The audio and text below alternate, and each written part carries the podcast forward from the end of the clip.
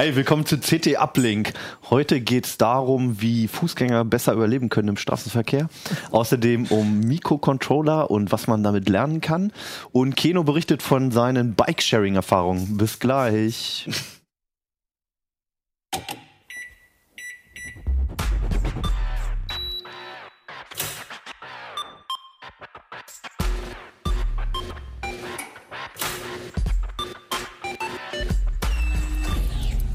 CT Uplink.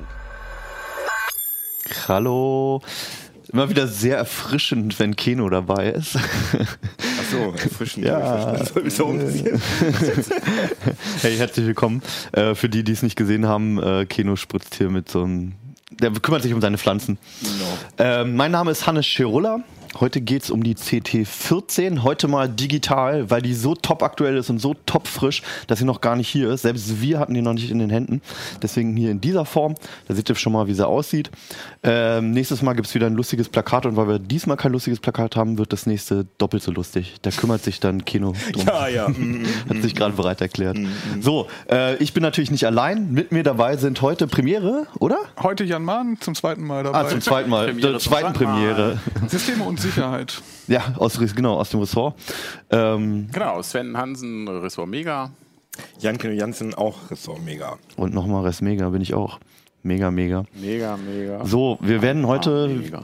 noch Bessere nicht über Sendung Themen sprechen. Genau, ja, genau. Also Kenio hat mich gebeten, nochmal kurz die letzte Sendung zu erwähnen. Ähm, das für die, die es nicht gesehen haben oder nicht gehört haben, das war auf der CeBIT. Es ist für uns immer ein bisschen schwierig, so eine äh, ja quasi Live-Sendung auf so einer Bühne zu machen, halt auch an einem Ort außerhalb unseres Studios hier, in dem wir uns sehr wohlfühlen und an dem wir jahrelang gearbeitet haben. Und in solchen Situationen ist es dann natürlich alles ein bisschen komplizierter, auch gerade für unseren Videoproducer. Da ist der Ton manchmal nicht perfekt, da ist das Bild manchmal nicht perfekt.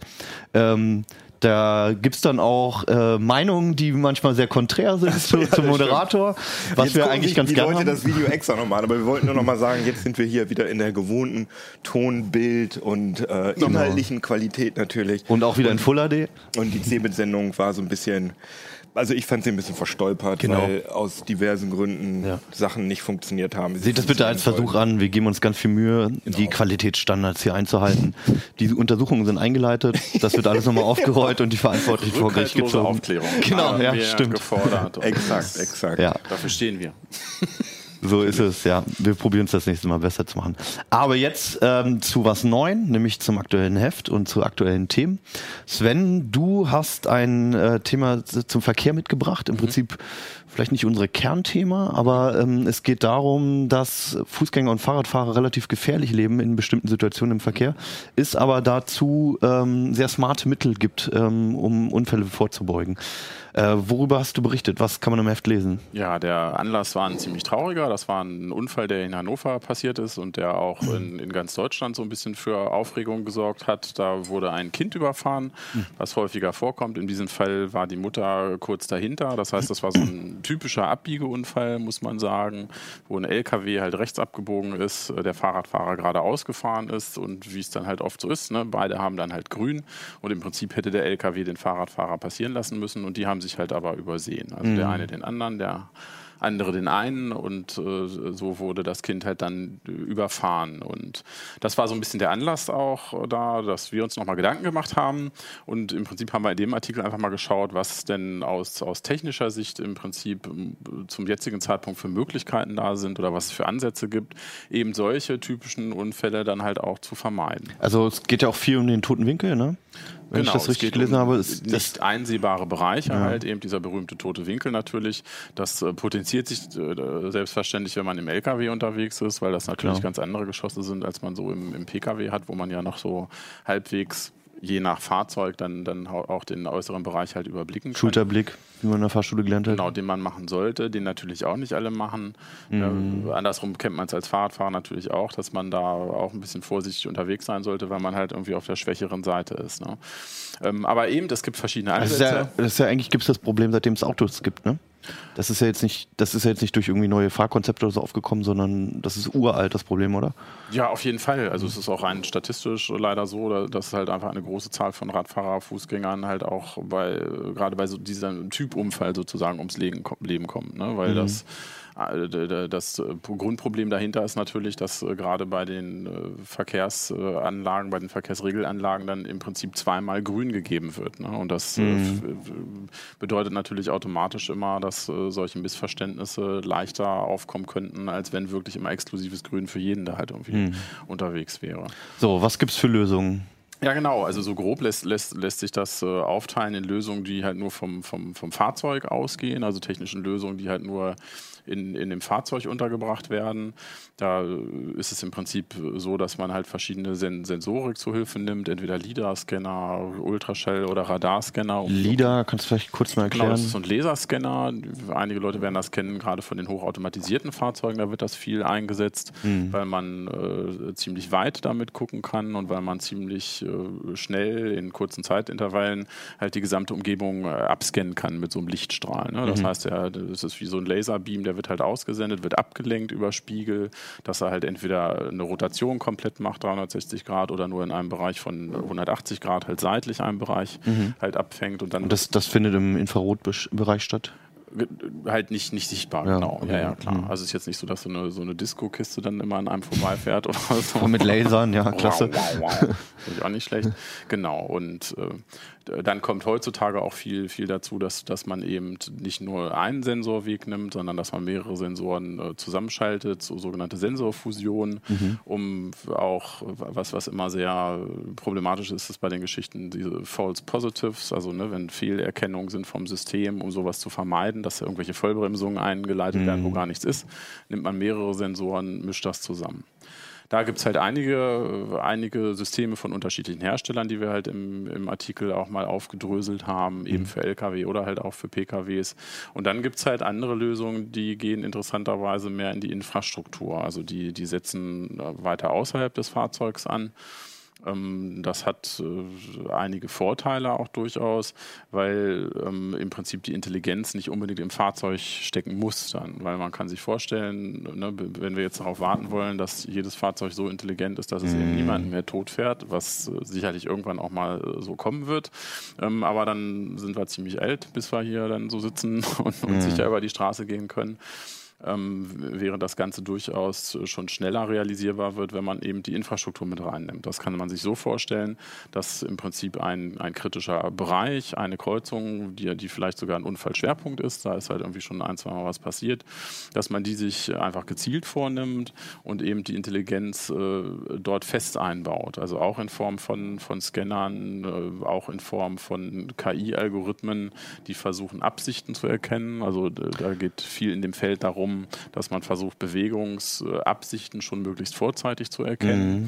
um halt äh, kritische Situationen dann halt auch schon. Wie könnte man sich das konkret vorstellen? Da wäre eine Kreuzung, wo immer mal wieder was passiert und dann werden dort äh, auch Sensoren platziert, ähnliche genau. wie im Auto? Es gibt Modellversuche tatsächlich und, und auch da kommen eben solche LIDAR-Scanner oder Kamerasysteme mhm. natürlich ganz klassisch zum, zum, zum Einsatz und die versuchen im Prinzip dann auf so einer Kreuzung dann halt einfach alle Verkehrsteilnehmer zu tracken und mit ihren okay. jeweiligen Geschwindigkeiten, mit ihren Bewegungsvektoren und äh, versuchen dann vorzeitig eben dann schon zu erkennen, wenn da eine brenzlige Situation ansteht. Und die nächste Frage ist natürlich, ähm, erkennen ist die eine Sache, aber was kann man dann tun? Ja, genau, das muss ja weitergegeben genau, werden. Genau, das müsste dann weitergegeben werden.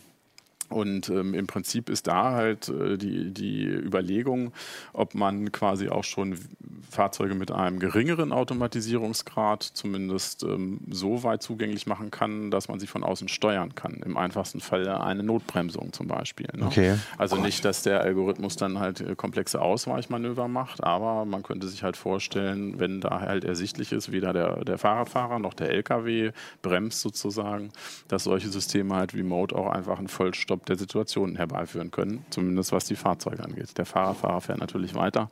In dem Fall sollte dann halt irgendwie der LKW bremsen oder vielleicht auch alle Fahrzeuge, die da gerade zu bremsen sind. Weil vielleicht sind ja die Fahrräder auch irgendwann so weit. Dass die Leute über, dass die LKWs dass die auch kaputt fahren. Dass die LKWs aufpassen müssen.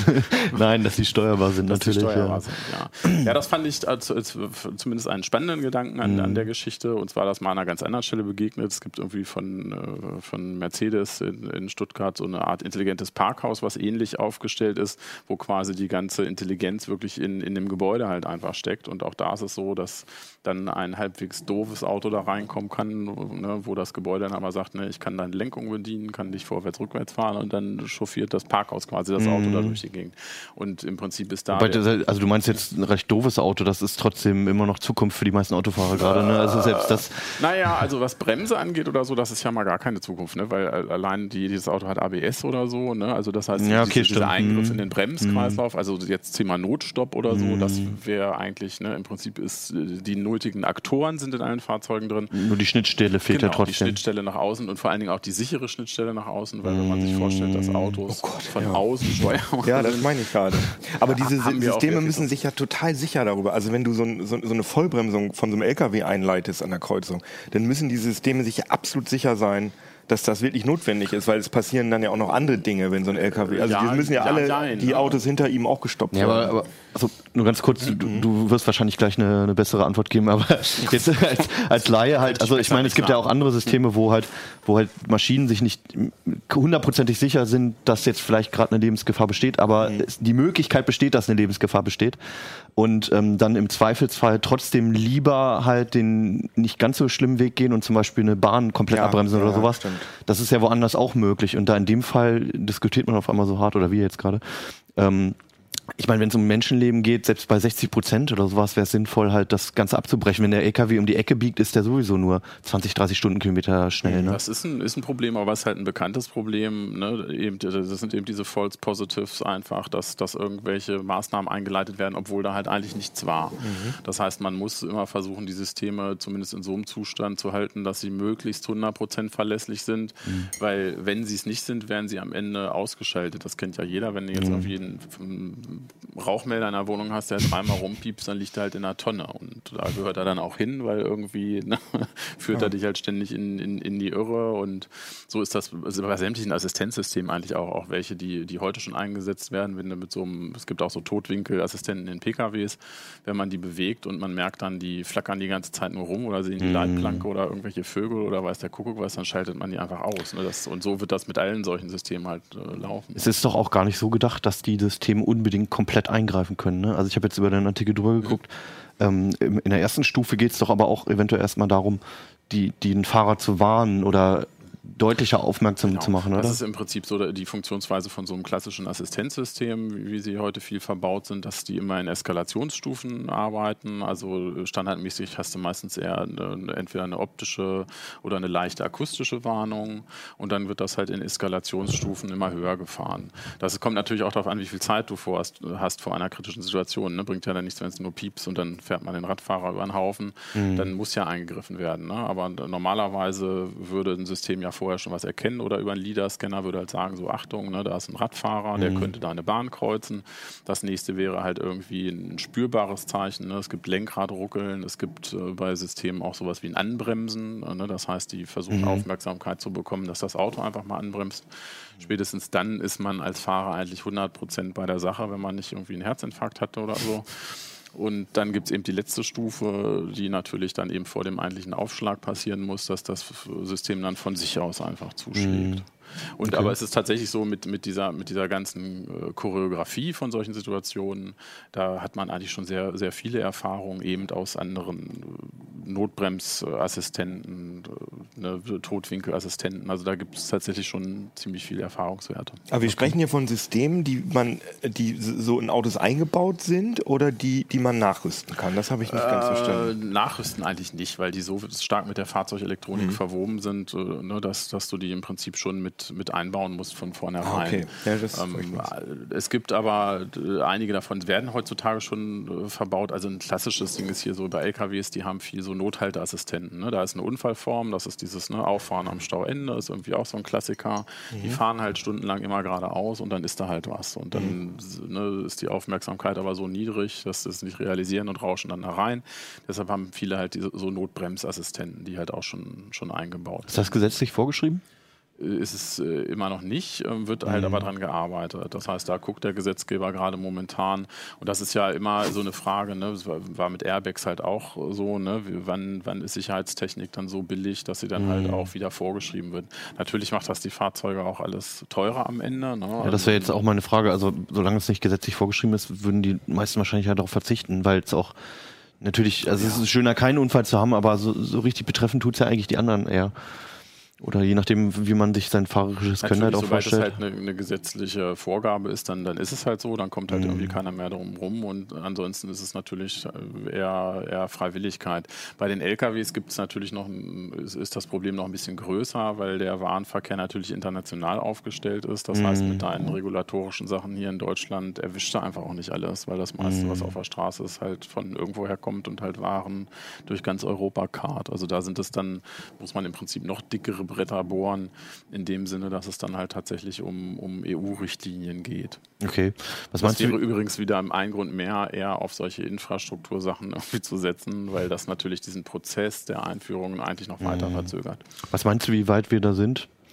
Wann wird es soweit sein, dass LKWs, dass es vielleicht vorgeschrieben ist oder dass es überhaupt technisch, auch ich weiß gar nicht, ist es jetzt technisch so weit, dass man es überhaupt schon einbauen könnte oder ist es nur so ein nettes Gimmick? Mm, Nein, technisch äh, ist das eigentlich so weit. Also da gibt es viel, Mhm. viele Systeme, die in den Regalen liegen. Das ist tatsächlich so, so eine Frage irgendwie, wer bezahlt es und selbst wenn jemand dazu bereit ist, dafür zu bezahlen, wie lange dauert es dann wirklich, bis sowas dann halt in der Breite, in, in der Flotte angekommen ist, dass es sich Mhm. dann wirklich in niedrigeren Unfallzahlen halt irgendwie manifestieren würde. Da hast du natürlich einen großen Zeitverzug. Okay, was meinst du, wie lange das so dauert, bis sich das Ja, wirklich für mich zu etabliert? lange, deshalb steht am Ende des Artikels ja ein bitterböser Kommentar. Und wenn du möchtest, kannst du darüber noch reden. Genau, du hast doch deine, deine Meinung kundgetan in einem Ja, Kommentarkasten. Genau. Ja, weil mich das Ganze, je mehr ich mich damit beschäftigt habe, dann, dann doch schon irgendwie auch äh, aufgeregt hat und äh, äh, weil im, im Kern ist es ja so, dass, dass es schon viele Sachen gibt, die man heute und hier und jetzt halt irgendwie erledigen könnte. Und, Mhm. und eine Sache davon ist eben halt die, die Geschichte mit diesen Ampelschaltungen, ne- nämlich dieses doppelte Grün einfach. Ne, wo- Sowohl für Fußgänger und Fahrradfahrer Genau, als auch für Autofahrer. Im Prinzip auch die Situation, wie sie hier in Hannover war, die, die Mhm. Stelle kenne ich halt auch sehr gut.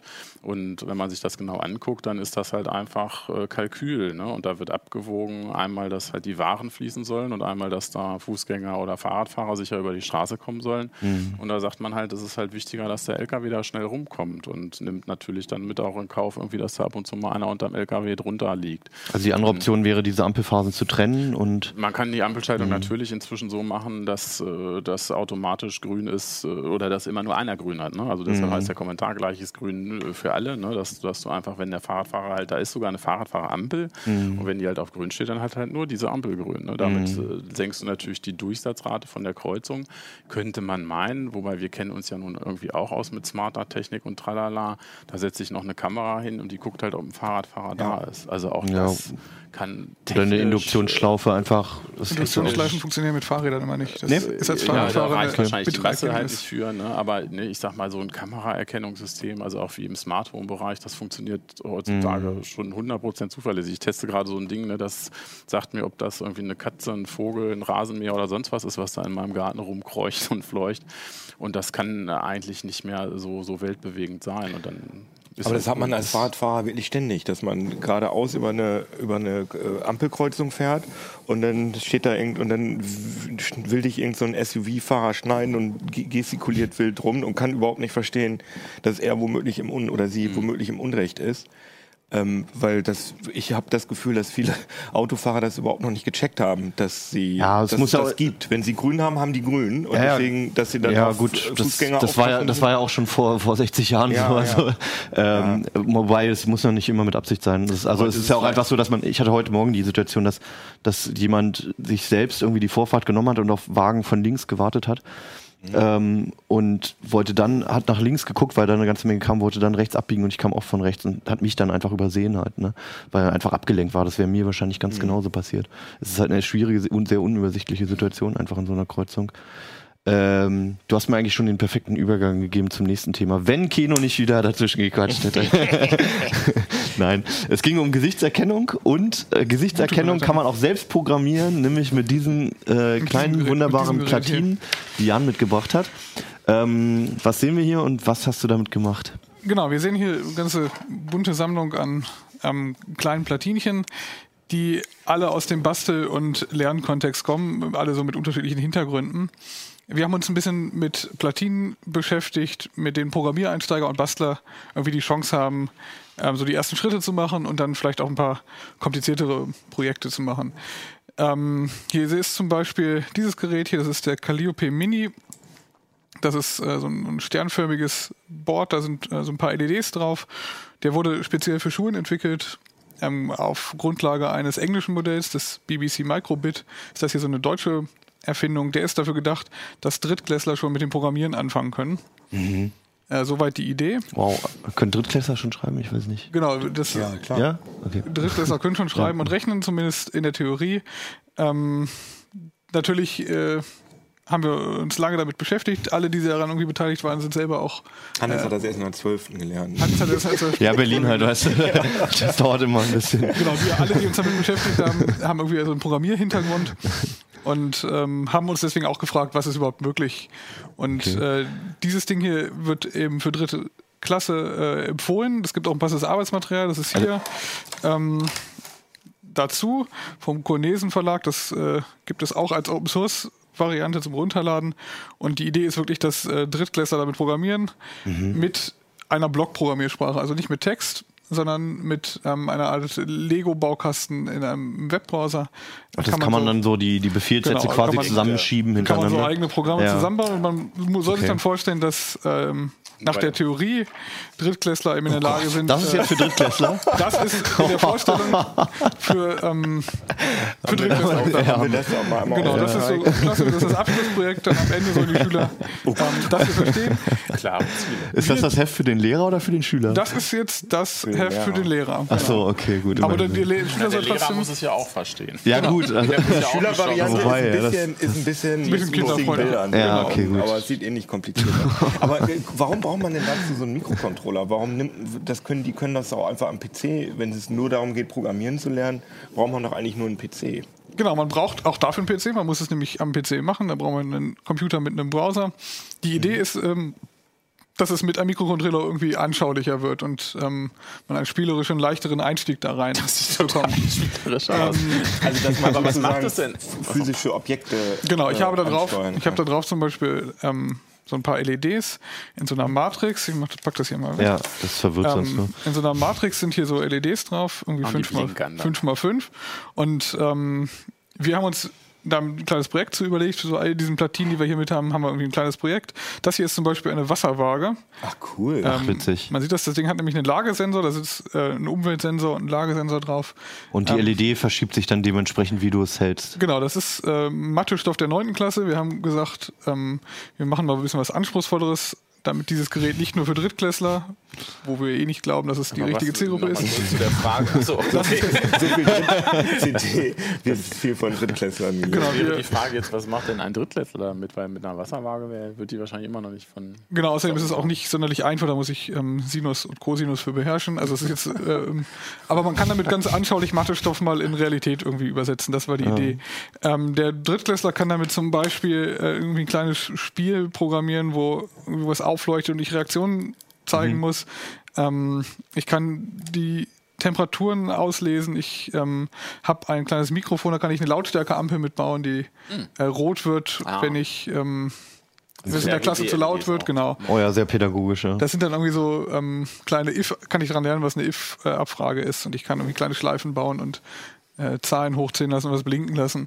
Das ist der Gedanke, dass Schüler eben an das Programmieren herangeführt werden und dass es schöner ist, wenn man das irgendwie mit physischer Hardware macht. Und die Platine selbst ist jetzt auch vom Schulbuchverlag gesponsert? Oder? Die Schule, die, die Platine selbst kommt von so einer Organisation, die getragen wird von vielen großen Unternehmen.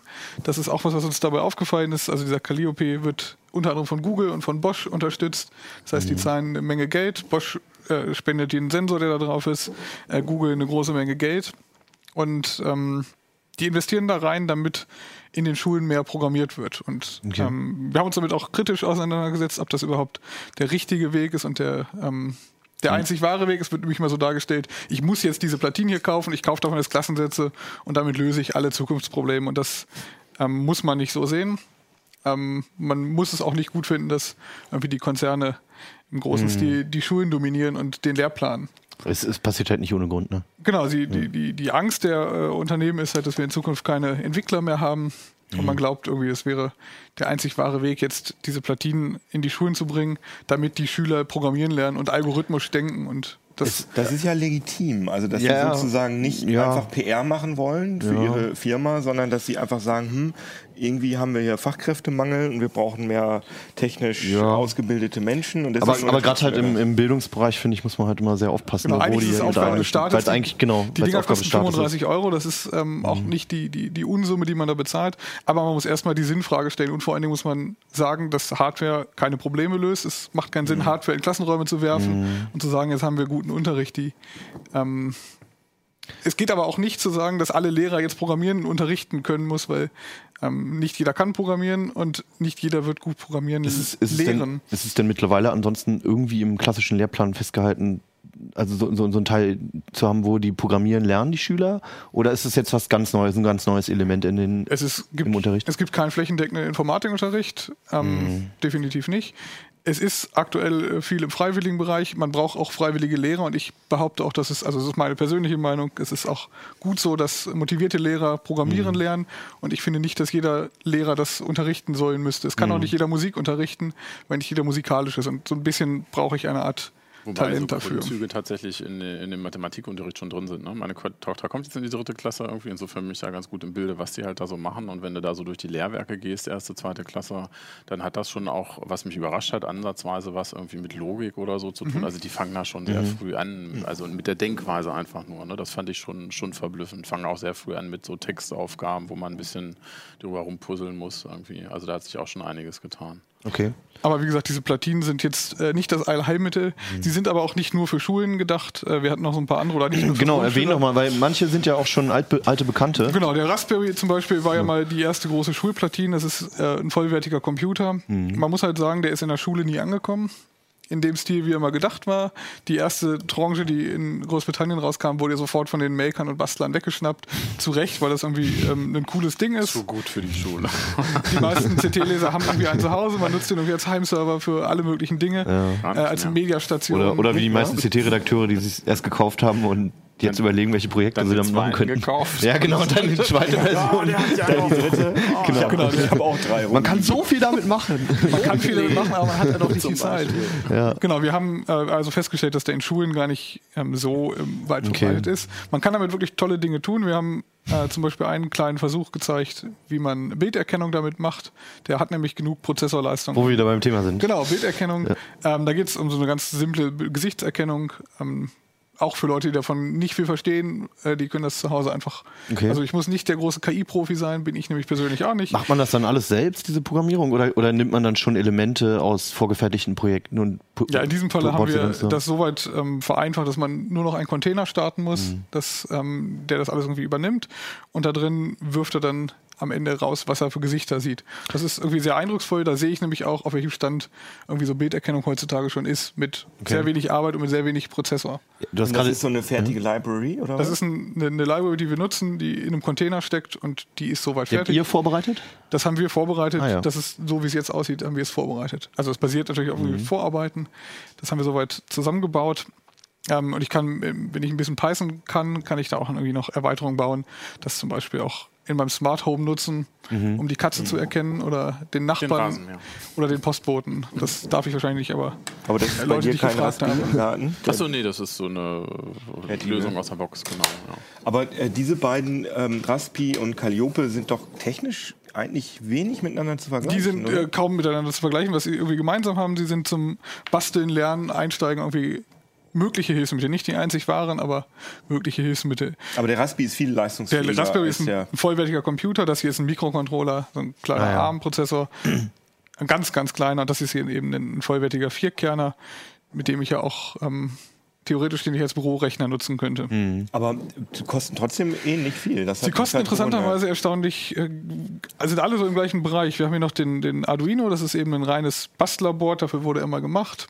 Ja, mit dem haben wir so ein kleines Spielchen vorbereitet, mit dem ich Melodien äh, wiedererkenne. Simon Says kennt man vielleicht noch, der spielt Melodien vor und man muss sie nachbauen. Das haben wir hier erklärt für den Arduino.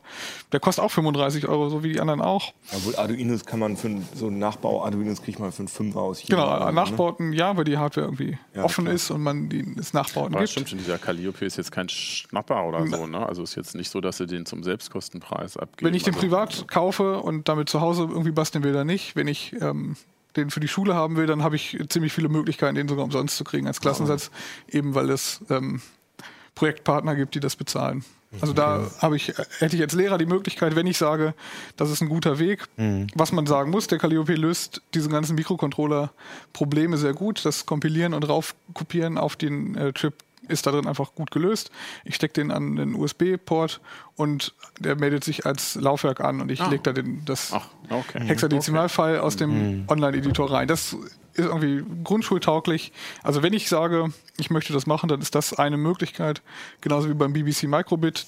Der sieht ein bisschen anders aus, hat eine andere Bauform, aber ist technisch sehr ähnlich. Ist auf jeden Fall auch niederschwellig fürs Lehrpersonal. Ne? Das Weil ist da niederschwellig. kann- da, also hier beim, beim Wahrscheinlich hast du eher das Problem, dass, dass junge Schüler sich gar nicht mehr mit so einem klassischen PC auskennen. Genau, ich muss, das wird nämlich auch gerne vergessen. Ich muss nur noch einen Browser öffnen und am Ende ein File runterladen, das in ein Laufwerk schieben. Das klingt für uns irgendwie sehr trivial, Ja. aber dafür brauche ich doch ein bisschen PC-Anwenderwissen. Das ähm, kann ich nicht komplett weglassen. Und vor allem braucht man für jeden Schüler einen PC.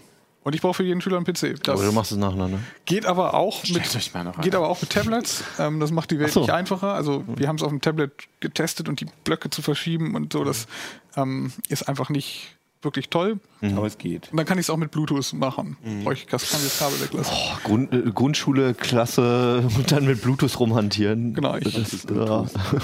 Und dann haben wir noch äh, einen dabei in der Serie, das ist hier die, die, der Octopus. Mit das ist, Drehpoti. Der basiert auf dem ESP 8266. Ähm, das ist so ein ganz häufig verbreiteter Chip. Der hat auch ein paar äh, Dinge on board, so ein äh, Drehpoti hier oben drauf, auch Umweltsensorik, also Temperatur und äh, Batterieanschlüsse. Der löst auch irgendwie viele Probleme, ist aber ein ESP, den ich in der Arduino IDE programmieren soll.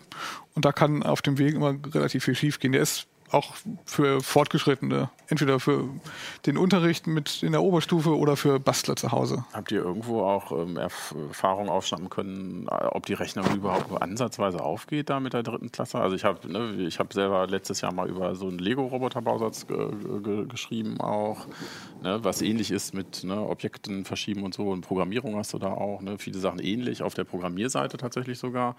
Ähm, aber natürlich eine ganz andere Form, weil es einfach ein super geiles Spielzeug.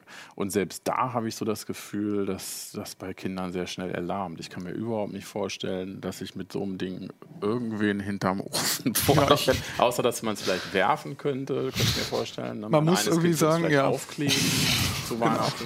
Es wird auch so. viel damit rum gebastelt. Also in, in, wenn man im Internet ein bisschen sich umschaut, ähm, was damit gemacht wird, teilweise lassen die das dann irgendwie blinken und bauen rundherum was aus Papier, dass es äh, wenn man das Licht besser sieht. Ist auch eine, eine Idee.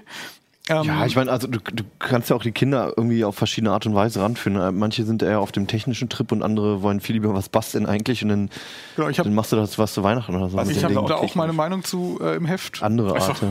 Ich habe ich hab auch einen Kommentarkasten in dem Der Heft. Meinung und, haben wir immer genug. ähm, ich sage auch, dass ähm, man jedem Schüler irgendwie mal die Möglichkeit geben muss in seinem Leben, das mal gesehen zu haben. Gerade Schüler, die, die zu Hause irgendwie nicht die Möglichkeit haben.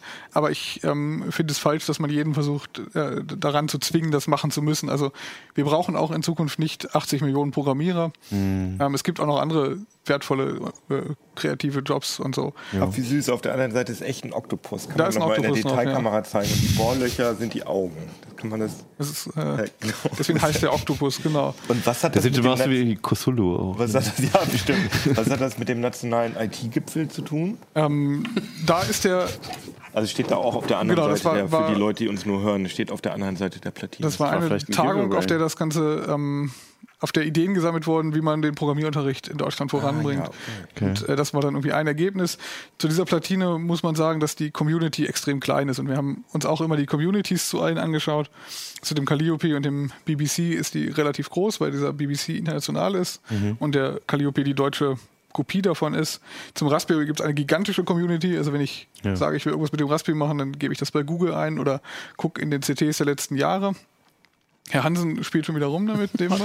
Ja, das ist auch- Genau, mach das ja mal da, kaputt. Aber aber- Calliope und BBC Micro, die sind sozusagen auch kompatibel größtenteils. Die sind zu 99 Prozent äh, kompatibel, weil die äh, äh, Microbit-Leute haben sich den BBC angeguckt und äh, eine Sache verändert, nämlich die Pins auf diese Sternform verteilt. Der hat ja nun wirklich auch ein bisschen Wellen geschlagen, das Ding. Ne? Wobei ich ihn nur, ne, da, dass der gekauft wurde, in die Schulen da gedrückt wurde, das heißt, wurde, also ist das denn auch eingeschlagen auf Schülerseite? Also gibt es da denn Erfahrung? Das war ja auch mal so ein Vorbild, ne, dieser BBC Micro, Genau. glaube ich. wir haben mit, auch mit deutschen Lehrern mal gesprochen oder mit, mit ein paar Lehrern gesprochen, die ähm, entweder mit dem den Microbit bekommen haben oder diesen äh, Octopus im Einsatz haben. Und ähm, die sagen, dass es einfach unglaublich schwer ist. Also ich weiß nicht, wer schon mal programmiert hat, weiß, es kommen immer mal zu Fehlern. Mhm. Und um die Fehler in einem Klassenraum mit 20 Leuten zu sehen, muss ich halt schon sehr, sehr gut sein. Und das ist was, was ähm, oh ja. also wenn fünf Schüler sagen, bei mir geht das aber nicht so, wie es an der Tafel ist, und dann den Fehler zu suchen. Das ähm, aber nicht. Man kann mit diesen Blöcken keine Syntaxfehler machen. Also ich kann das Semikolon am Ende ja. nicht ver vergessen, das mhm. geht nicht, aber ich kann doch eine Menge andere Fehler machen. Und ich kann den USB-Port nicht richtig reinstecken oder bei dem Arduino-Basis, ich finde den Port nicht, ist auf einem anderen COM-Port angekommen. Mhm. Ähm, das sind einfach Fehler, die, da muss man irgendwie schon sehr, sehr erfahrener Bastler sein, um da bei 20 Schülern darauf zu reagieren. Ich finde die Motivation halt so unglaublich gering. Ich kann mir überhaupt nicht vorstellen, dass ich jetzt meiner Tochter sage, hier, lasst uns mal eine Wasserwaage bauen. Mann. Ja. Man kann schon coole Sachen machen. Die coolen Als Sachen sind im Heft. Ja. Wir haben zu jedem, da braucht man immer eine Wasserwaage. Wir haben zu jedem äh, oh, ja. Projekt irgendwas Cooles. Dritte Barbie, Klasse, Barbie Haus. Richtig ausrichten.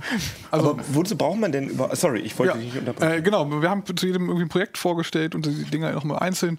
Äh, das heißt, man kann das auch zu Hause ausprobieren. Die Dinge gehen auch alle mit einem Kind. Die gehen auch für, äh, wenn man nicht mit Kindern bastelt, für. Kann man, den, auch, mit, ja, kann man auch als Bastler selber machen. Basteln genau. Johann. Und gerade hier die, die Bilderkennung. Ich kann mir auch vorstellen, dass es so ein Ding ist, wo dann am Ende irgendwie man selbst mehr dran sitzt als die Kinder, die schnell das Interesse verlieren. Ja, so, oh, das, ja, nicht genau, abfassen. Hier, das bei, dem, bei dem Calliope war das definitiv so. Da hat äh, der Kollege Hayo dran gebastelt. Der ist, äh, kommt irgendwie so aus der Windows-Programmierrichtung. Und der hat das Ding, glaube ich, durchgespielt und hat am Ende dann die Feinheiten mit Bogenmaß und Grad ausrechnen in den Geräten. Die Unterschiede zwischen Microbit und ähm, Calliope liegen nämlich sehr okay. weit in der Tiefe.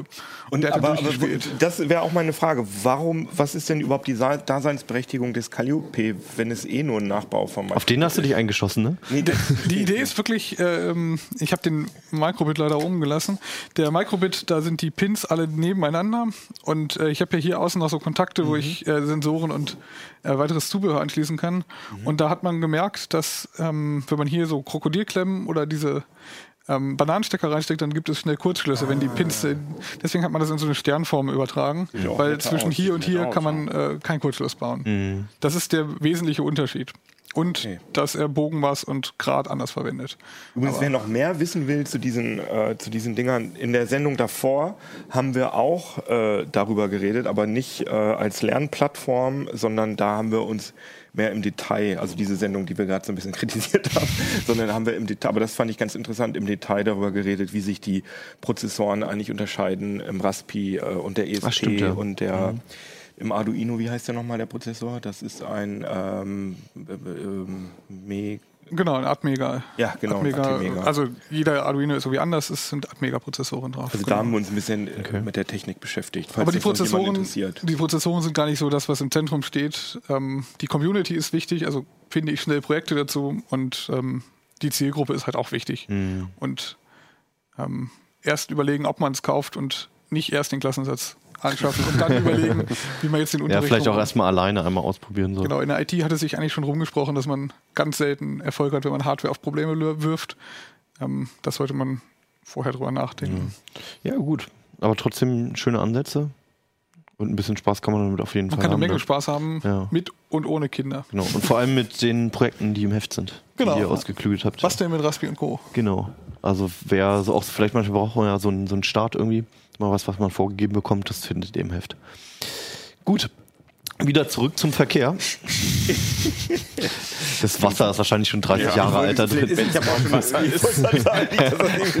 Salzsäure so. Salzsäure, ja klar. Das passiert ja in so einem Videostudio. Ja. ja.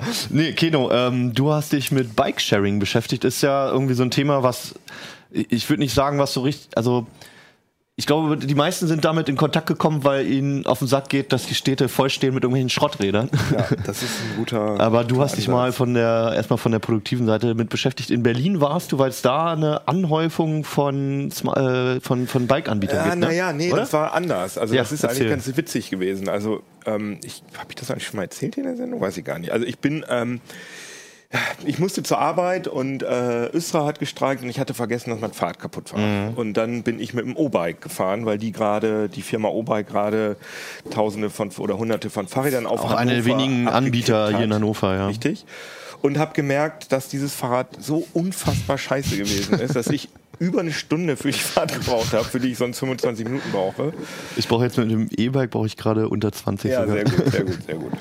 Ja, und äh, habe mich dann damit beschäftigt und habe dann so einen Rant, so einen Kommentar geschrieben. Und äh, das Ding ist irgendwie, haben sich viele Leute für interessiert, äh, aus irgendwelchen Gründen, weil wahrscheinlich in ganz Deutschland dieses Problem herrscht, dass überall diese Fahrräder rumstehen und keiner weiß so richtig, was ist denn das eigentlich. Ja. Und dann hat mir das Büro von Renate Künast eine Mail geschrieben und gesagt, äh, wir haben den Artikel gelesen oder Renate hat den Artikel gelesen und äh, haben Sie nicht mal Lust, äh, mit uns zusammen Fahrräder auszuprobieren? Ja. Dann dachte ich, das ist ja auch irgendwie lustig mit Renate Künast. Und dann bin ich so relativ spontan nach Berlin gefahren und habe einfach und habe dann gesehen, dass es tatsächlich acht unterschiedliche Anbieter, habe ich da dann erst gesehen, dass es Ah, acht ja. Anbieter gab.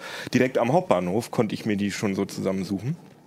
Und dann habe ich tatsächlich acht von diesen Fahrrädern zusammengesammelt und bin dann mit Renate ein bisschen Rad gefahren, habe sie interviewt dazu und äh, habe dann gedacht, eigentlich könnte man da mal einen eigenen Artikel drüber machen, weil es eigentlich ganz interessant ist.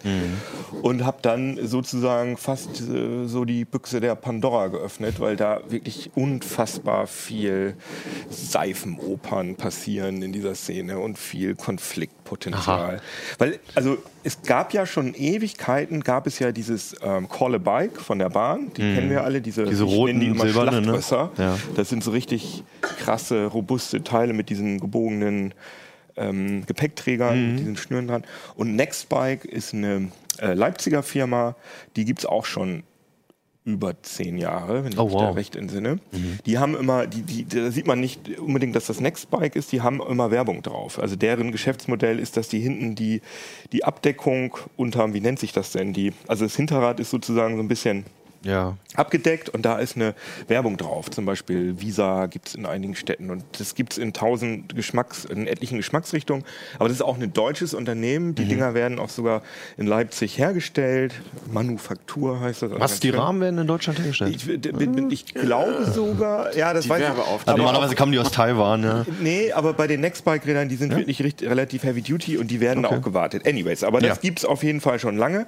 Und jetzt auf einmal kommen chinesische, asiatische Anbieter Oder und hauen die Dinger einfach massenweise in die deutschen Städte. Also München war das krasseste, wo Mhm. Ja. wirklich äh, über 6000 äh, Räder abgekriegt Da gab es auch richtig viel Ärger, ne? richtig viel Ärger. Und die nutzen ein anderes Prinzip. Und äh, diese Nextbike und die Call-a-Bike, die sind meistens stationsgebunden, wie wir das auch kennen, kennen auch vielleicht die Zuschauer und Zuhörer äh, aus London, New York, aus diesen Barcelona. großen Metro Mo- Barcelona, Paris. Da gibt es überall in der Stadt diese, diese Fahrradbuchten, nenne ich das jetzt mal, so Fahrradständer, wo man halt diese Fahrräder ausleihen kann. Und man muss die dann aber immer wieder da reinstellen, sonst muss man weiter bezahlen. Und so ist auch Nextbike und Collarbike immer gewesen. Und diese chinesischen Anbieter haben jetzt das Free-Floating-Modell sozusagen ja, forciert, dass du die Teile inner, innerhalb eines bestimmten Bereichs frei irgendwo wegnehmen und irgendwo abstellen kannst. Und wo die sind, siehst du in der App. Ist natürlich auch viel einfacher, weil die keine, weil die keine, für den Anbieter. weil die keine, ähm, ja, keine äh, Plätze anmieten müssen, wo sie ihre Fahrradstände aufstellen. Und ähm, eigentlich war auch unklar, ob sie es überhaupt dürfen, aber da gab es dann so ein, äh, ja, so ein Grundsatzurteil, dass äh, wenn du Fahrräder im verkehrstüchtigen Zustand darfst du einfach, darf jeder im Verkehrsraum abstellen, ohne dass irgendjemand äh, daran behindert wird. Also kam da jetzt O-Bike, Mobike, OFO und Bike mit Y. Das sind alles äh, schrottig, will ich nicht sagen, aber es sind alles relativ einfache Low Fahrräder, budget. Low-Budget-Fahrräder, die halt wirklich ja, in Massen jetzt in den Städten stehen und die man auf die man sich einfach draufsetzen kann. Dann kannst du mit der App einfach ähm, Das wäre jetzt noch meine Entstehen. Frage. Die funktionieren alle per Smartphone, per App dann? Ja, die alten, also Nextbike, die, die Klassiker, Collarbike und Nextbike gingen auch, da waren zum Teil Terminals an diesen, an diesen Fahrradständern oder konntest du anrufen oder SMS. Das war ein bisschen oldschooliger. Aber die neuen funktionieren alle nur mit Apps. Und das Interessante ist, dass dieses, dieser Free-Floating-Ansatz, ähm, da sagt mir der Deutschlandchef von Mobike, Jimmy Cliff heißt er, der sagt, ähm, Witzigerweise wie der Musiker. ja, der sagt, wir haben ein ganz anderes Geschäftsmodell, weil du, weil diese, diese stationsgebundenen Fahrräder, die richten sich vor allem an Touristen und Geschäftsleute. Aber bei den anderen Fahrrädern ist es so, die richten sich auch an Leute, die in den Städten wohnen, weil du halt wirklich zum Beispiel die, den ÖPNV anders nutzen kannst. Dass du zum Beispiel, also kennt ja jeder, dass man zum Beispiel S-Bahn fahren will. Wenn wir jetzt äh, S-Bahn fahren wollen, müssten wir zur Karl-Wiechert-Allee. Das ist aber ein bisschen zu weit, um zu laufen und es ist auch total nervig, da mit dem Bus hinzufahren. Also nehmen wir gleich die U-Bahn, obwohl das länger Moja. dauert. Oder Moja, genau. Aber wir könnten jetzt, wenn direkt vorm Verlag so ein, so ein Free-Floating-Fahrrad steht, Mhm. würden wir einfach diese 1,2 oder 1,5 Kilometer damit Aber zur warum Karl sollte das da zufällig stehen? Das hofft man oder Das- bewegen die das dahin? Ja, Das weil- ist eine sehr gute Frage. Das da dass hin? äh, die brauche? sagen, dass sie mit großen, tollen Big Data-Analysen halt sich das die, die Ströme angucken und dann wirklich mit LKWs die Fahrräder dann Ja, aber in umlegen. dem, also, also sagen sie. wo- wobei Ich es in dem Fall jetzt- nicht. Wir es haben das nie gesehen und ich glaube nicht, dass das von der Firma, also wenn wir von der Firma zum, zur S-Bahn wollen, wollte garantiert davor auch irgendjemand mal von der S-Bahn zur Firma. Ne? Richtig, richtig. Aber das funktioniert in Berlin. Habe ich das mal äh, eine Zeit wirklich ausprobiert. Da habe ich tatsächlich, also gerade bei den Mobikes, die habe ich an den Orten, wo ich war, habe ich immer Mobikes gefunden. Mhm. Die waren da schon äh, in Massen, äh, standen die da rum. Aber äh, letztendlich haben sie natürlich auch irgendwelchen Kinderwagen den Weg versperrt und so weiter. Und das ist natürlich auch nicht so toll. Ja, vor allem, also wenn dir das Fahrrad nicht gehört, dann ist es dir eventuell auch völlig egal, ob es jetzt Ja, die- da steht äh, auf einem offenen Platz. Also ich würde mein pri privates Fa äh, Fahrrad würde ich nie irgendwo direkt volle Möhre auf den Platz stellen, allein schon weil es auffällt und ich Angst hätte, dass es geklaut wird. Ja, aber bei das ist bei ja dem Ding wäre es mir egal. Ja. Das ist ja aber auch gerade der Vorteil, dass Ja, die okay. Dinger, du, man hat ja auch manchmal die Situation, man ist mit dem Fahrrad unterwegs, trifft sich mit Leuten, die haben kein Fahrrad. Ja, ja, klar, und dann natürlich, schiebt man ja. das die ganze Zeit. Und diese Fahrräder kannst du einfach nur für eine ganz kurze Zeit benutzen, Mhm. stellst sie wieder hin, musst nicht mehr drüber nachdenken. Was kostet das überhaupt? Genau, das wollte ich auch gerade fragen. Ja. Sehr günstig. Das kostet äh, zwischen, je nach Anbieter, zwischen 50 Cent pro halbe Stunde und 1,25 pro Das halbe. Stunde. Das ist nichts. Ja. also das, und es gibt auch ähm, noch so Abo-Modelle, dass man Mhm. Flatrates hat und man kann. Also das ist wirklich höllisch billig, was auch dazu führt, dass äh, viele Medien oder auch Datenschutzbeauftragte einfach gesagt haben, das kann nicht sein, dass diese Firmen nur mit dem Fahrradverleih Geld verdienen, sondern da, da, müssen, da muss irgendwas Komisches mit den Daten passieren. ja, was bei manchen Anbietern ja auch naheliegend ist. Es ist Also ja, gerade bei O-Bike beispielsweise, da War- Ja, na, richtig. ist, nicht, willst du es erzählen? Ja, also bei O-Bike steht in den AGBs stehen tatsächlich Sachen drin, die, die unzulässig sind. Also dass die, die äh, persönlichen Daten an ähm, Partner weiter, an beliebige Partner weitergegeben werden können. Wobei da noch das Problem ist, dass der Inhaber der noch weitere Firmen hat, die gerade mit Daten halt arbeiten halt. Also das ist ein Singalese, glaube ich. Und äh, die, das, Sing Singapur, ist das Singalese? ich meine schon, ja. Ach, heißt das so? Okay. Ich also schon. ein Singa Bitte korrigiert mich ansonsten. Und ähm, diese, äh, ich glaube, es steht sogar drin, dass es nur an Partner weitergegeben wird. Aber diese Firmen, die er halt auch innehat, natürlich alles auch Partner sind von O-Bike und dementsprechend die Daten auch weitergegeben werden dürfen. Ne? Also O-Bike ist in allen Belangen das schwarze Schaf. Okay. Äh, Also Okay. diese Fahrräder sind unmöglich. Das sind mit Abstand die schlechtesten Fahrräder, weil sie auch die einzigen sind, die keine, äh, zum Beispiel keine Gangschaltung Immer anbieten. Vollgummireifen und Voll, alles, ne? Das haben Vollgummireifen haben alle diese, diese Oh, wow. neuen Anbieter. Also Okay. auch Bike mit Y, Mobike, Ofo haben alle Vollgummireifen, aber die haben zumindest eine Dreigangschaltung. Mhm. Also beim Mobike zumindest bei einigen. Aber bei O- O-Bike hat keine Gangschaltung, O-Bike hat Vollgummireifen und O-Bike hat vor allem die billigste Bremse, die ich jemals gesehen habe. Das ist eine sogenannte Bandbremse. Da hat mir, da bin ich äh, zu meinem Fahrradmechaniker gefahren, habe den mal gefragt und der hat die Hände über den Kopf zusammengeschlagen. Ist, gesagt, wie kann man sich das vorstellen? das ist einfach, das ist so eine billig, billig Version von einer Trommelbremse, Ja. dass da also einfach in der Narbe läuft halt ein Band und, Und das wird einfach angespannt. und das kann man sich ja vorstellen, dass das Und das schleift dann aber auch die ganze Zeit, oder was? und genau, das, und der, also dieser Fahrradmechaniker sagt, ähm, dass er das das letzte Mal bei so ganz billigen 20 Euro Kinderlaufrädern von Toys R Us oder so gesehen hat. Da hat er noch nie gesehen, dass das in echten Fahrrädern verbaut ist. Oh Gott. Und er sagt, die sind halt unmöglich einzustellen, weswegen bei wirklich bei fünf von sechs O-Bikes, die ich ausprobiert habe, schleift das total. Ach, aber das, also du hattest ja Also schon bremst davon berichtet, du hattest uns erzählt, halt, wie unmöglich dieses Fahrrad war und wie schwer das zu Richtig. treten war. Aber das ist ja dann vielleicht das Rätsels Lösung, warum die Das Dinge halt selbst den Berg runterfahren wie den Berg hoch. Richtig. Ne? Und wir Ja, haben auch okay. äh, das, äh, wir haben insgesamt drei Videos äh, dazu produziert, auch das Interview mit Renate Künast und alles, Mhm. Alles noch online? Auf, alles online. Ähm, äh, und wir haben auch ein Video gemacht, wo wir ein O-Bike genommen haben und ein konventionelles Fahrrad und das einfach einen Hügel runterrollen lassen haben. Und das normale, auch kein tolles, war ein Baumarktfahrrad, ist ähm, doppelt so lang oder was sogar dreifach. Ich habe die Zahlen nicht mehr genau im Kopf, aber das ist deutlich weiter gerollt als das andere. Also das eine, ich glaube, 200 Meter und das Ja. andere 80 Meter, das O-Bike. Also ohne, dass wir was gemacht haben. Haben wir sogar zweimal ausprobiert. Das heißt, es bremst permanent mit. Und auch sehr interessant, es wurde natürlich darüber spekuliert, dass diese O-Bikes hyper billig sind. Hat man so gesagt, ja, die kosten wahrscheinlich so 100 Euro. Was? 100 Euro nur? Jetzt ist mir aber eine Mail zugespielt worden, dass äh, ein Zwischenhändler eine Überproduktion von O-Bike verkauft im Tausender Posten. Aha. Und schätzt mal, wie teuer eins ist? Ich meine, 50. 69 Euro netto. Was? Und da muss ja auch noch irgendjemand was dran verdienen. Also ich hätte jetzt eher drüber getippt, noch Ja. 150 oder so Da wenig. muss ja jemand noch was dran verdienen. Also ich vermute mal, dass dann also die Produktionskosten noch deutlich günstiger sind. 69 Euro. Und daher kommen dann auch diese Bilder zustande. 69 Euro. Gut, da gibt es noch Mengenrabatt ne, auf die Tausender, Ja. aber da ist ja trotzdem noch eine Marge Also bei drin. Kleineren auf Anfrage. Aber es gibt da ja diese Fotos aus China, wo diese, also das ist echt unglaublich faszinierend, diese riesigen Berge von diesen Fahrrädern stehen, liegen. Die werden einfach in Massen produziert. Und die Frage ist halt tatsächlich, wer profitiert da eigentlich davon? Ja. Natürlich, Mobike und Ofo, da hängen Tencent und äh, Tencent bei äh, Mobike und Alibaba bei ähm, bei Ofo, diese Namen sind unmöglich. Ähm, Ofo hat übrigens, ganz kurz, Ofo heißt Ofo, weil das ausgeschrieben so aussieht wie ein Fahrrad, das Ofo, OFO. Das ist ganz süß eigentlich. Anyways, jedenfalls, diese Fahrräder äh, kommen halt von diesen Zahlungs, unter anderem Zahlungs, Tencent und Alibaba sind natürlich Riesen, sind sozusagen die Googles, Ja. kann man, oder Ja, die oder die Ama- Amazon, Amazons, ja, die. Amazons Chinas.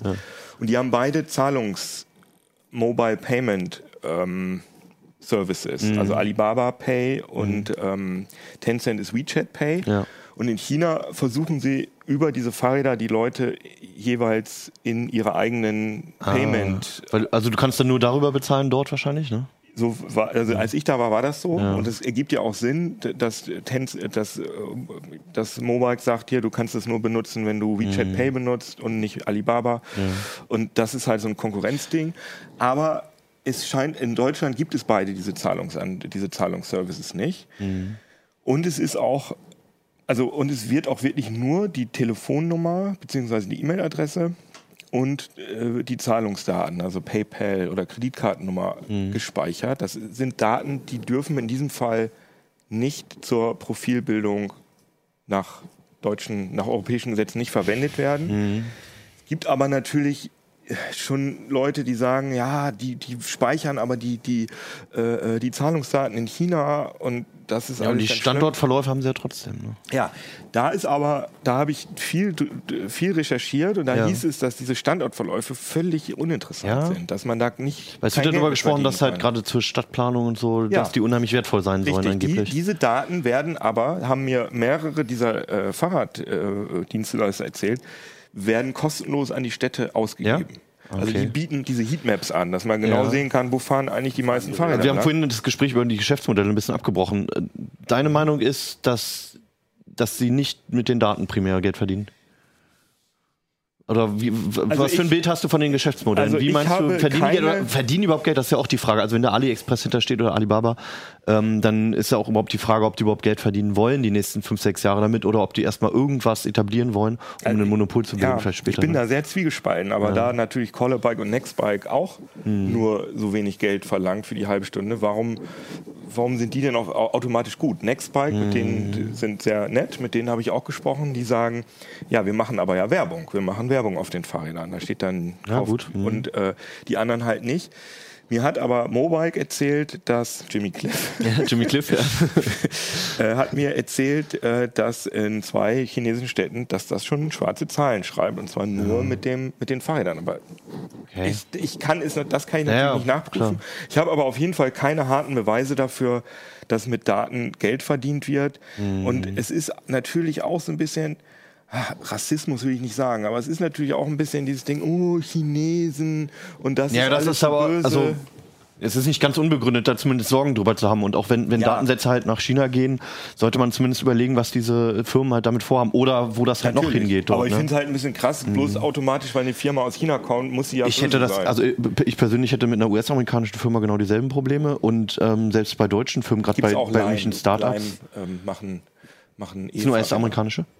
Genau, es gab, äh, die, die ich erwähnt habe, also, oh Gott, ganz Warte, bevor du anfängst, noch mal kurz. Also ich hätte halt auch bei einer deutschen Firma hätte ich genauso Sorge drum, weil hier die Firmen das halt auch schon gecheckt haben, dass Daten halt irgendwie viel wert sind. Sogar unsere Autohersteller mittlerweile. Ähm, und ähm, ich sehe das immer problematisch, wenn irgendwo solche Daten rausgehen und wenn es nur meine Standortdaten sind, auch wenn damit vielleicht kein Geld zu verdienen ist. Aber es ist halt ziemlich einfach zu analysieren, irgendwie, was man so den ganzen Tag tut. Bloß jede- Keine Ahnung, was in Zukunft damit Jede passiert. einzelne Smartphone-App, die du auf deinem Handy hast, die den Standort, äh, äh, ja, die, die gehe ich auch vorsichtig mit um. Beziehungsweise auf dem iPhone ist es ein bisschen einfach noch bei Android, weil du halt sehr schnell dir auch verbieten kannst, den Standort zum Beispiel abzufragen, wenn sie nicht offen ist. Ne? Aber es gibt mehrere Apps, die den Standort abrufen. Natürlich, Und die das ganz viel basiert darauf. Ja, klar. äh, ein, Bewegungsprofil von dir Genau, speichern. ja. Also ich, ich würde jetzt auf gar keinen Fall sagen, dass das alles garantiert harmlos Mhm, ist, aber ich habe n- keine Indizien dafür gefunden, dass das ein böses in Anführungsstrichen Geschäftsmodell ist, sondern ich habe das Gefühl, dass die wirklich äh, sagen, das ist ein Zukunftsgeschäft und Mhm. ich glaube, dass der Anbieter, der in dieser Schlacht, also es werden ja in Berlin keine acht Anbieter bestehen bleiben, der in dieser Schlacht gewinnt und der wirklich dann da sowas wie eine Monopolstellung, ja Monopolstellung nicht, aber die zwei Firmen, die das überleben, ich glaube schon, dass man da Geld mit verdienen kann, weil wenn man bedenkt, dass Ja. die vielleicht ein Huni in der Produktion, kost, Produktion kosten die etwas besseren Fahrräder und du aber äh, ja von mir aus einen Euro pro halbe Stunde äh, da verdienst und du da auch nicht viel Arbeit reinstecken musst. klar, das ist einfach auch so ein Ding, ja. dass mir Mobile gesagt hat, die Teile sind ausgelegt auf vier Jahre ohne Mechaniker eingegangen. Wow. Und dass man Boah, angeblich das mit dem das wäre extrem lang für ein Fahrrad. da, ja. Das ist halt, das, die haben halt, äh, zum, die, die ersten zumindest hatten auch keine normalen, ähm, ähm, ach shit, wie heißt das? Pedale, Treppen, Ketten, Sag mal bitte alle, alle, alle Fahrrad, alle, äh, keine normalen Lenker? Speichen, Ach so. äh, keine äh, Metallspeichen, sondern so, äh, so eine Magnesium, so, so eine Narbe, Ja. die, also so, sozusagen fünf große Magnesiumspeichen. Aber wirklich aus Magnesium? Ja, ja, Mag- so eine Magnesiumlegierung, Ja, sagt Mobile. okay. Aber das mit den vier Jahren ist trotzdem. Boah, das wäre schon. Also, dass du da noch nicht mal die Kette schmieren Nee, musst. Kette gibt es auch nicht. Das, die, hat so einen, die haben so einen Direktantrieb. So ein Riemenantrieb? Einen Riemenantrieb nicht, sondern die haben sowas wie einen. Ähm, das weiß ich aber nicht genau. Auf alle Fälle sind die halt auf maximale Robustheit ausgelegt. Entsprechend schlecht fahren sie sich. Ja. Nextbike und Collerbike und auch Donkey Republic gibt es auch noch so einen Anbieter aus, Donkey. aus, hast du jetzt aus Dänemark. Ich habe fast alle erwähnt. 18 Äh, Anbieter. die Donkey. sind, das sind Fahrräder, wo man auch mal eine Radtour mitmachen kann. Okay. Ähm, weil, aber die äh, stecken auch viel Geld in die, in die Wartung. Also zum Beispiel bei Nextbike ist es so, in den Wintermonaten ziehen die mehrere Fahrräder ab und Mhm. dann kommen die zurück zu der äh, Leipziger äh, Fabrik und dann werden die wieder schön gemacht und so weiter. Aber das kostet natürlich alles Geld. Mhm. Klar. Und diese Billigfahrräder werden einfach abgekippt und dann wird versucht, da möglichst nichts, keinen, äh, keinen Aufwand mehr reinzustecken. Ob das funktioniert? Also die Mhm. Vier Jahre sind Quatsch. ja, und dass man da mit dem. LKW drüber fahren kann und da passiert nichts. Was ist denn überhaupt, Ist wenn du die einfach wegfährst, obwohl es kosten ja nur 60 Euro, ist dann auch egal. Du kannst bei den OFOs zum? Beispiel, ähm, kannst du, also habe ich nicht ausprobiert, habe ich gelesen, dass du, ähm, dass du die einfach, ich glaube, die erste Fahrt ist kostenlos und du musst dich da auch nicht richtig registrieren und dann kannst du einfach das Ding offen lassen und dein eigenes Schloss da drum machen und dann ewig damit rumfahren. Ich glaube, dass, da ist Schwund mit eingerechnet bei diesen Fahrrädern. Ich finde aber, Was auch wieder ein Umweltaspekt ist. Ne? Also ich weiß auch nicht, ob ein Fahrrad, was, was 70 Euro kostet, repariert wird. Ob das nicht billiger ist, halt ein neues dahin zu stellen. klar. Ja, und das ist natürlich Umwelt, also für, für ein Projekt, also für, eine, für ein Unternehmen, was als um modernes, umweltfreundliches, wir wollen kein CO2, ist natürlich dieses ganze Ding, das ist relativ problematisch. Ich finde aber die Idee trotz aller Diskussion finde ich total super. Weil wenn das so funktioniert, dass Mhm. ich aus dem Haus rausgehe in, in der Stadt und dann steht da sofort ein Fahrrad, dann fahre ich damit zur S-Bahn, lasse das da stehen, fahre mit der S-Bahn. Ja, da, klar. Mhm. wo ich rauskomme, ist wieder ein Fahrrad, ich fahre zum Zielort. Das wäre es ist halt nichts dafür, dass du halt die halbe Stunde oder jetzt in de- deinem Fall die Stunde halt zur Arbeit fährst, sondern halt wirklich nur diese kurzen Sprünge machst, wo du normalerweise laufen würdest. Also da muss ich auch, Das da muss ich aber auch kurz ja. nochmal differenzieren. Also Donkey Republic, Callerbike, Nextbike, das sind Fahrräder, da würde ich auch einen ganzen Tag eine Fahrradtour mitmachen. Die Mhm. sind durchaus nett. Und auch natürlich Limebike, das ist ein E-Bike. Ah, okay. Da gibt's aber Von der Deutschen Bahn gibt es aber auch E-Bikes, oder? Hatte ich mal gesehen. Collebike ist, das ist ja, Ja, äh, genau, Deutsche Bahn, die hat, ähm, die fängt da langsam mit an. Ich habe aber selber noch keine ausprobiert. Aber diese Limebikes waren meine absoluten Favoriten, weil die einfach total Spaß machen, die Dinger. Ähm, so grüne sind das. Äh, die habe ich aber im Test nicht mit drin, weil es ein bisschen ungerecht ist Okay, den anderen klar. gegenüber. Und da ist auch die Frage, wer lädt eigentlich die Akkus auf? Also das habe ich auch nicht richtig verstanden. Test. Da, da hat der äh, Kollege Stefan Portek, der hat in San Francisco ja mal diese E-Roller, die überall rumstehen, Genau. ausprobiert. Da konnte er auch ein Lied von singen, genau. wie war das viele so, Akkus da man- leer waren. Das Und war aber auch so, dass da konnte man sich halt Credits quasi erwerben, also Fahrcredits, indem man die dann auflädt. Und das ist bei Lime meines Wissens auch so. Okay. Die adoptierst du dann und kriegst dann Gut, zu, noch zu diesem Parkplatzproblem. Also ich sehe das absolut kritisch, was auch in München passiert ist und in Berlin und dass man da sauer ist als Anwohner, kann ich absolut verstehen, weil die Firmen es halt einfach in die Stadt schmeißen auf Kosten der Anwohner. Ja, genau, das ist denen völlig egal einfach. Aber ein Aspekt ist natürlich auch, dass das, was mit diesen äh, Fahrrädern passiert, normalerweise halt mit Autos auch passiert, dass du halt einfach als Privatperson halt einen Haufen Platz einnehmen kannst auf der Straße, ohne dass du das dafür bezahlst. Ne? Und da ist es, dann sollte es eigentlich selbstverständlich sein, dass zumindest in zugewiesenen Plätzen das dann halt für Fahrräder auch erlaubt ist. Ne? Ja, das sagt auch, Kfz-Steuern bezahle ich ja schon irgendwie. Du- naja, aber trotzdem ist es ja so, nicht. Ja, die stehen ja nur auf dem Bürgersteig. Und Aber damit erkaufst du dir nicht sechs Quadratmeter in Berlin Mitte. Wollte ich gerade sagen. Also die, die, die Fahrräder stehen natürlich auf dem Bürgersteig, weil es keine Fahrradparkplätze gibt. Dass Ja. an jeder Straße rechts und links Autos stehen, die, wo auch niemand was für bezahlt. Das ist okay. Da also es müsste eigentlich, drüber, ja. gerechterweise müssten ein paar von diesen Autostandflächen müssten für Fahrräder ausgewiesen werden Mhm. und dann hätte man auch das Problem nicht mehr. Ich glaube, ich spinne. Würdet ihr die Dinger benutzen oder ist das für euch totaler Quatsch mit diesem? Mein Problem ist ganz, wenn ich in der Stadt bin, wo es sowas gibt, Mhm. dann bin ich gerade nicht in der App und in dem System und ich habe schon mal drüber nachgedacht, sowas von der Bahn zu benutzen, aber dann ist man irgendwo und kommt nicht auf die Idee, spontan sich jetzt einen Account einzurichten. Und Stimmt. Das ist irgendwie, also Boah. bei dir ist das nicht das Problem, du hast alle Apps wahrscheinlich. ja, aber auch, hätte ich aber privat nicht. Also Das erinnert mich so ein bisschen an unsere letzten Erfahrungen mit Stefan Portek hier mit den Elektrofahrzeugen, ne? Thema Laden ne? und wie viele verschiedene Ladesysteme es gibt und Zahlsysteme. Also wenn ich nach Berlin komme, da gibt es acht verschiedene Anbieter irgendwie und ich musste erst rumpimmeln, ob ich da die richtige App irgendwie mal Ja gut, aber das, oder das, auch nicht. das ist ja so ein, so, ein, nicht. so ein typischer moderner Markt, wo halt erstmal alle sehr, sehr billig oder teilweise auch ohne Gewinn erstmal reinpumpen, halt die großen Firmen. Und am Ende gibt's halt irgendwie zwei Überlebende oder ma- manchmal sogar leider nur einen und es gibt eine Monopolisierung und auf einmal setzt sich dann ein System durch. Und das ist, das ist ja selbst bei Smartphone-Betriebssystemen oder so nicht anders liegt es gewesen. einfach noch eben an den richtigen Bezahlsystemen, ne? Wo, wo wir halt da auch dran sind, ne? Apple Pay, Google Pay, wenn das alles mal so ist, dass ich wirklich mit dem Smartphone einfach hingehen kann. Mir ist es ja dann egal, ne? ob Mhm. das jetzt da 50 oder 70 Cent kostet. Aber die Also, App brauchst du ja. Und da musst du erstmal mit UMTS Ja, aber so ein Aufwand ist es ja 20 auch nicht. App Dann, runterladen. dann hast, Ja, dann hast du halt da drei. Apps drauf und hast dir mal im Zug schnell die alte- die E-Mail-Adresse angegeben und hast halt einen Account. Ja, aber mach Meistens doch PayPal. Meistens funktioniert es ja, Ja, dann irgendwie genauso. trotzdem nicht. Bei den Ladesäulen ist es nicht immer so, da sitzt dann der Mann in der Ladesäule und meistens habe ich nämlich mit dem Mann in der Ladesäule telefoniert und der hat dann gesagt, aus Kulenzgründen. Ach, da sitzt jemand drin immer, ja. Ja, die, die Säulen sind groß genug auf jeden Fall. Ich habe ihn immer den Mann in der Ladesäule genannt. Das gibt es ja beim Fahrrad nicht. Das heißt, da sitze ich, stehe ich da mit meiner App. Ich glaube, Ja, das da funktioniert aber. Also, das, also bis auf, wie gesagt, schwarze Schafe Da sind die, die, die Schlösser manchmal, vor allem die O-Bikes haben, sind auch die einzigen, die kein GPS eingebaut haben. Das heißt, äh, die ist speichern scheißegal, was mit den Fahrrädern Ja, passiert. Ne? was in der App, was, also mein letzter Standort, wenn ich das in der App abschließe, dann wird das als Standort abgespeichert. Und deswegen, und die haben auch keine Internetanbindung, die haben nur eine Bluetooth-Anbindung zum, zur Smart, zum Smartphone. Und dann drücke ich da drauf und wenn es Das heißt ja aber, sie haben eine Batterie. Das ist ja schon mal das was. haben sie. Und Hammer. dann soll das Schloss aufspringen, aber ihr kennt ja Bluetooth, das funktioniert manchmal nicht und dann geht das Schloss nicht auf. Bei allen anderen Anbietern hatte ich überhaupt keine Probleme. Das ist also echt cool eigentlich, dass man da so steht und drückt einfach, also man Na, muss klack. meistens QR-Code abfotografieren am Rahmen des Fahrrads und wirklich eine Sekunde später klapp das Ding auf und bei Limebike ertönt noch eine schöne Melodie. Gut.